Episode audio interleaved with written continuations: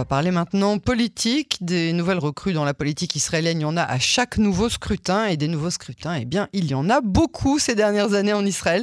Mais euh, je pense ne pas me tromper en disant que l'arrivée de Gadi Eisenkot, l'ancien chef euh, d'état-major, peut peut-être changer euh, la donne. En tout cas, c'est ce qu'on va essayer d'analyser et le personnage et sa décision de joindre le parti bleu-blanc de Benny Gantz avec Stéphane Vanish que j'ai le plaisir d'accueillir maintenant. Bonsoir Stéphane. Merci d'avoir accepté d'être l'invité de notre édition. Je rappelle que vous êtes professeur de communication politique et publique associé à l'Université Paris-Est Créteil, membre du laboratoire ADAR, analyse du discours, argumentation et rhétorique à l'Université de Tel Aviv. Et vous dirigez également l'Institut de sondage et d'études SCP Communication. Alors, euh, tout d'abord, et c'est assez rare, on n'entend que des louanges sur Gadi Eisenkot depuis 48 heures personne pour n'en dire euh, du mal. C'est assez troublant euh, des politiciens israéliens.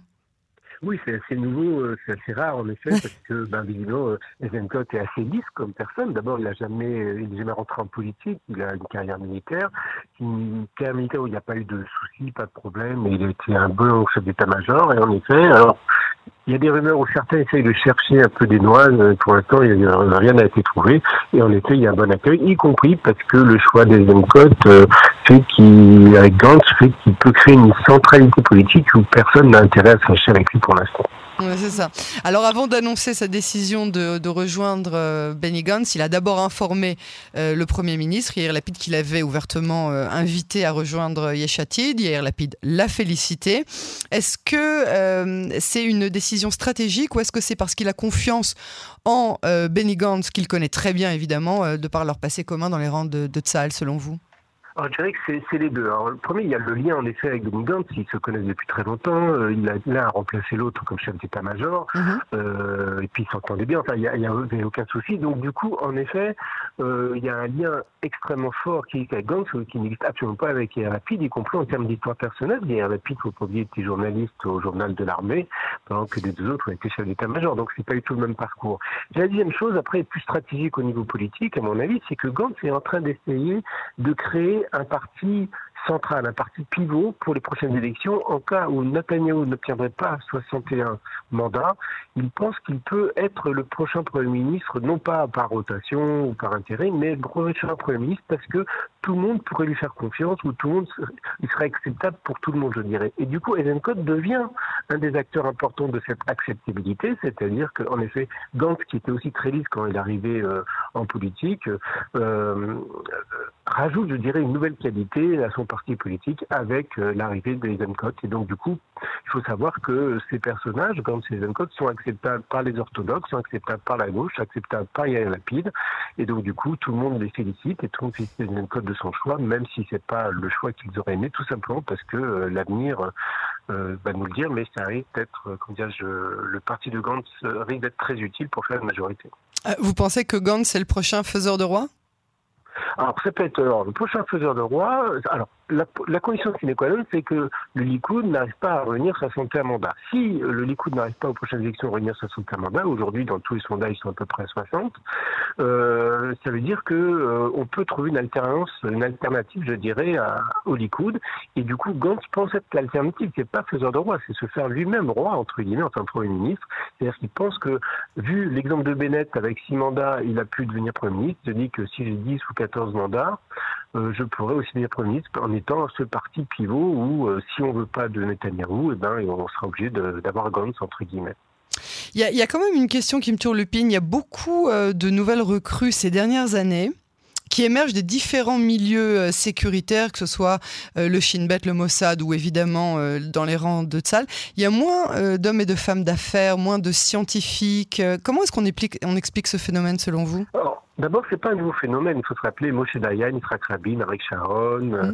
Barlev, euh, Moufaz, Ashkenazi. Non, ce qui est nouveau, c'est qu'il y a moins d'hommes d'affaires et d'hommes et de femmes d'affaires. Ouais. Voilà, ce qui est nouveau, c'est surtout qu'il n'y a pas, y compris des enseignants, des professeurs d'université, par exemple, mmh. etc. Ouais. Alors, c'est, euh, à mon avis, pour une première raison, c'est que peut-être que les autres ont autre chose à faire. Et, quand on est militaire, ah. on, prend sa retraite à 50 ans. Et non, non, c'est euh, réel, à 50 ans. Et donc là, il y a un vide qui se produit. Quand vous êtes chef du Mossad, du Shin Bet ou de, de Saal, du jour au lendemain, vous, arrêtez votre carrière et il y a un vrai vide. Et du coup, euh, euh, choisissent des carrières d'affaires, entre guillemets, et d'autres choisissent des carrières politiques. Alors pourquoi politique? Tout simplement, c'est toute leur vie. C'est-à-dire que quand on devient chef d'état-major, c'est-à-dire qu'on a fait toute sa vie euh, au service de Tsahal, au service de l'État d'Israël.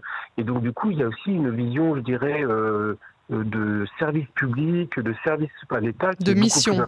De, oui, quasiment de mission.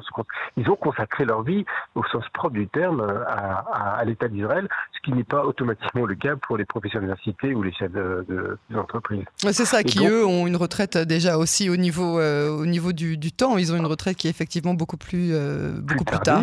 plus tardive. Et puis il y a la vocation aussi, donner sa vie à Tzahal, l'État d'Israël, ce n'est pas rien. Donc il y a une suite logique, je dirais, plus que pour d'autres professions, à continuer euh, dans cette voie, en sachant que euh, les Iriens ont extrêmement confiance dans leur chef d'état-major. Euh, tout le monde a été à l'armée, tout le monde a été parent d'enfants de, qui ont été à l'armée, et c'est vrai que Code, par exemple, a une très bonne image auprès de la population, y compris en tant que chef d'état-major. Alors maintenant qu'on a exposé tout ça, la question euh, évidemment la plus importante, est-ce que la venue d'Eisenkot risque de changer la donne lors euh, des, prochaines élections? Et est-ce que vous avez euh, des sondages qui, prouvent cette théorie? Alors, oui et non. C'est-à-dire qu'il y a un phénomène en Israël assez simple, c'est aussitôt qu'il y a un nouveau parti, aussitôt qu'il y a une, nouvelle, nouvelle arrivée, il y a un engouement très rapide des Israéliens et qui retombe tout aussi rapidement. Donc là, il y a un effet Zencode, c'est évident dans les sondages avant qu'ils ne viennent, il y a un effet Zencode, c'est-à-dire que le parti de Gantz euh, passer de 10 à 14 mandats dans les sondages. Attention, quand Gantz a fait l'union avec Gideon Sar, ils sont passés aussi de 10 à 14, puis ils sont redescendus descendu à 10-11. Donc du coup, euh, il faut faire attention sur le côté événementiel. En même temps, les militaires ne sont pas toujours des bons hommes politiques. Il faut faire attention à ça. Ah oui, je me rappelle de Shaoul Mofaz. Shaoul Mofaz, Barak, euh, a qui, a eu le cours le, plus, enfin qui eu le plus court mandat euh, de l'histoire d'Israël. c'est pas parce que c'est une différence entre quand on est chef d'état-major, on est, il faut être obéi. quand on fait de la politique, il faut être écouté. Ce qui n'est pas tout à fait la même chose. Les gens sont libres et donc du coup, il faut avoir porté un projet, il faut porter un discours dans l'espace public, ce n'est pas du tout le même métier que chef d'état-major. Et, euh, souvent, on pense qu'il y a une vraie logique, c'est vrai, dans le rapport à l'État, mais ce n'est pas une vraie logique professionnelle. Et d'ailleurs, euh, même euh, Israël Rabin, Eric Sharon, qui, sont qui ont été des grands politiques, ils ont dû apprendre à faire de la politique, et notamment Gantz est en train d'apprendre, il apprend vite, mais il est en train d'apprendre. Et donc, la première bévue dit déjà pour les Code, c'est celui de déclarer ce qui voulait un État palestinien à côté de l'État d'Israël, en étant contre la binationalité, en sachant que Guy Donsar, où il a peut-être oublié, Guy Donsar est contre un État palestinien. Mhm. Et donc on voit bien que les déclarations sans réflexion ou sans prendre en compte les rapports de force des uns et des autres euh, peut, poser, peut poser problème et euh, que la politique, ça s'apprend, c'est comme pour être militaire. c'est vrai, la politique, c'est un vrai, euh, un vrai métier. Je me rappelle même de l'époque où Benny Gantz, qui, qui, n'y arrivait pas hein, avec Netanyahou, avait un jour dit bon bah voilà, je ne suis pas un politicien, je suis un chef, je suis un, leader.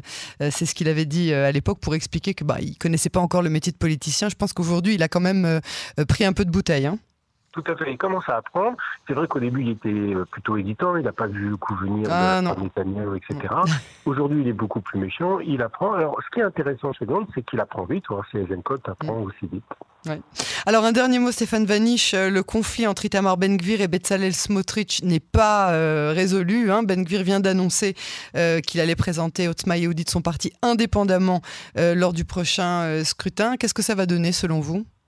Alors, ça, en fait, dans le, dans le cadre, dans les sondages en tout cas, dans le cadre gauche-droite, entre guillemets, euh, ça ne change rien en fait. C'est à l'intérieur du camp de la droite que les choses risquent d'évoluer euh, violemment, entre guillemets.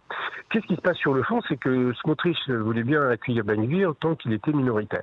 Aujourd'hui, dans les sondages, Ben Gvir est majoritaire par rapport à Smotrich parce que son discours, qui est un peu type Front National, c'est un discours très populiste, un discours très, euh, euh, comment dirais-je, direct, mm plaît à un certain nombre de gens et du coup, là, du coup, Smotrich, qui lui n'a pas d'appétence pour une logique euh, d'extrême droite, entre guillemets, commence à hésiter extrêmement avant de faire un accord de nouveau avec Gvir. Et donc, ce qui se passe, c'est qu'on a toutes les chances d'avoir eh ben, un parti de Ben Gvir faire sa campagne de son côté et Smotrich de l'autre, en sachant que Smotrich veut rester dans le courant d'Atiloumi classique.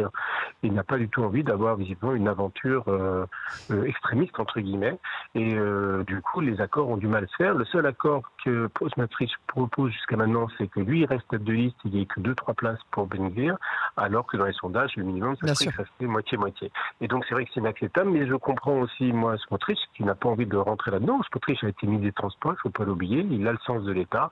Euh, Benvir est quand même un tourbillon de la politique, euh, c'est le moins qu'on puisse dire, et du coup, on n'est pas dans les mêmes cultures politiques, même si on est un peu dans les mêmes courants euh, d'Atilomi, entre guillemets, mais on n'est pas dans la même culture politique, donc c'est logique que euh, l'accord ne se passe pas facilement. En tout cas, ce n'est pas tout à fait fini. Il l'accuse carrément de mauvaise foi, hein, quand aujourd'hui, depuis deux heures, Smotrich a essayé de le récupérer en lui disant ne pars pas, ne pars pas, reviens Léon, j'ai les mêmes à la maison. En fait, personne ne veut, par rapport à son électorat, être responsable de la désunion.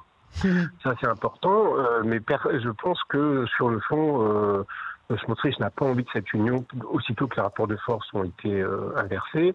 Il faut savoir qu'il avait pris Benvir la dernière fois à la demande des Netanyahou parce que Benvir n'existait quasiment pas politiquement. Il avait moins de 2% des voix. Aujourd'hui, il en a beaucoup plus. Il d'avoir 6, 7, 8 mandats. Euh, bon, on va attendre un peu, c'est un peu pré, présomptueux, mais il y a un sondage dans tout cas qui donne ça. Mais en tout cas, c'est évident que euh, si c'est Benvir qui devient le leader des Datilomis, ça change complètement la configuration euh, de l'État et la configuration de l'évolution politique d'Israël. C'est un enjeu, à mon avis, très important, peut-être plus que la Club chez Gantz. Et je pense que c'est positif, en tout cas, que Smotrich résiste dans le sens où il y a un courant d'Atilomi démocratique qui, qui doit le rester. Un dernier, dernier mot sur Ayelet Chaked euh, avec euh, le départ de Matan Kahana. Est-ce qu'elle risque de, de, de, ne pas survivre au seuil d'éligibilité? Alors, euh, pour l'instant, elle n'y survit pas. Il y a eu quatre sondages depuis qu'Azim et, et Matan Kahana ont rejoint Gantz. elle ne résiste pas, en effet, à ce départ pour deux raisons. Parce qu'il y a une espèce de, comment dirais-je, de, de, dynamique en faveur de, de, de, nouvelles configurations autour de Gantz, c'est évident, et que Matan Kahana a été ministre des cultes, a fait beaucoup de travail euh, au dernier gouvernement, il est plutôt connu et apprécié. Et euh, du coup, cette perte est une véritable perte. Alors, ce qu'il faut savoir, c'est que cette perte est liée à Netanyahu, c'est-à-dire Matan Kana ne veut pas que Netanyahu devienne Premier ministre, alors que c'est acceptable pour chaque aide.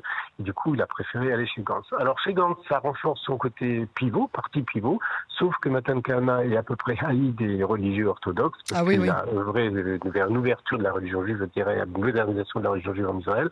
Et donc, c'est en même temps un point positif pour Gantz, et en même temps une petite épine dans le pied de Gantz parce que pour faire un accord avec les orthodoxes, ça va être un peu plus compliqué.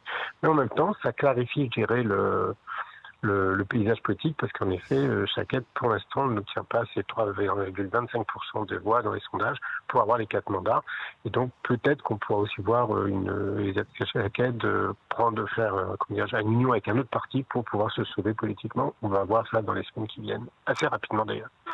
Stéphane Vanish, merci beaucoup pour cette analyse. À très bientôt sur les ondes de Canon français.